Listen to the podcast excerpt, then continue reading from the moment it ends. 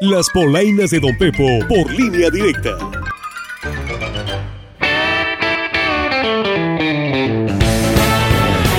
¿Qué hubo, qué hubo, qué hubo, mis gentes? ¿Cómo andan? ¿Cómo los trató la semana? Qué bruto, oiga, qué calorón está haciendo. Ya no puede uno mandar a los plebes a las tortillas porque se chamuscan. Pero usted no se me queme de ansias, que aquí le traigo mis polainas y vienen calientitas, oiga. Y no por el calorón, mi gente, ¿eh? Oiga, y lo que subió más que el termómetro en Sinaloa fue el transporte urbano. A lo que los sinaloenses dejaron ver su descontento. Unos no podían creerlo, que entre tanto aumento, hasta ir al trabajo les va a salir más caro otros hasta mensajes les mandaron a los concesionarios del transporte. Y en Guadalajara las distancias son muchísimos más por los mismos 10 pesos. O sea, entonces ahí es la diferencia. 11. Pero como dice el dicho, en su tierra son pendejos, en la ajena que serán. Y es más repetido el que paga. Están locos. No, nada más que están recibiendo y no quieren arreglar nada. Oiga, ¿y no les parece mucho aumento? No. Es el mínimo. ¿El mínimo? Sí, el mínimo para cambiar de coche. El mínimo para pagar las vacaciones en Europa. Y el mínimo para mantener la casa. Pero eso no es justo.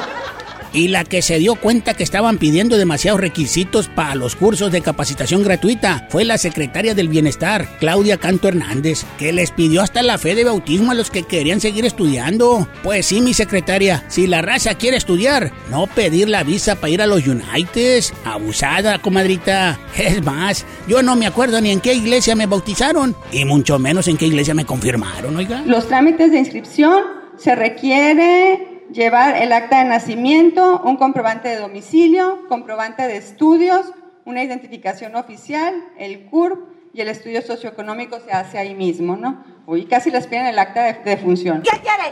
¿Que, que, le haga un mole, que le traiga mariachis, le aplaudo o la nomino, sí?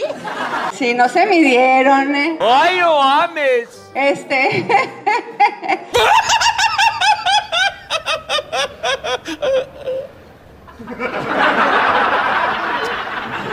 Oiga, y el que quiere lanzar una campaña para quitar la estatua de la libertad en caso de que los gringos metan al tambo a Julian Assange es el farol de la calle y oscuridad de su casa. El presidente más patriota que ha tenido México desde Benito Juárez, Andrés Manuel López Obrador, a quien según él no le gusta meterse en conflictos extranjeros, pero le encanta el chisme, yo creo, porque siempre anda prendiendo una vela en entierro ajeno. Sí, señor. Y hay que empezar la campaña de que si lo llevan a Estados Unidos. Hay que empezar la campaña de que se desmonte la Estatua de la Libertad que entregaron los franceses y que está en Nueva York. ¿Qué, qué, qué, dices? De que se desmonte la Estatua de la Libertad. sí, como si estas cosas pasaran. Esto es pura... Ah, que mi presi. Y luego anda bien acaramelado con el embajador gringo, creando conflictos nomás. Abusado, mi AMLO, ¿eh? Que primero hay que limpiar la casa, en lugar de andar criticando la del vecino. Apúntele ahí, oiga. Y bueno, mis gentes, hasta aquí se las voy a dejar. Usted póngase bien trucha, porque si no... ¡Ay!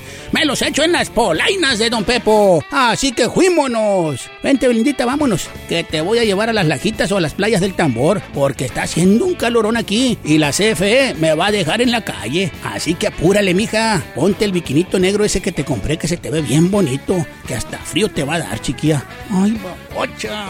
Fuímonos.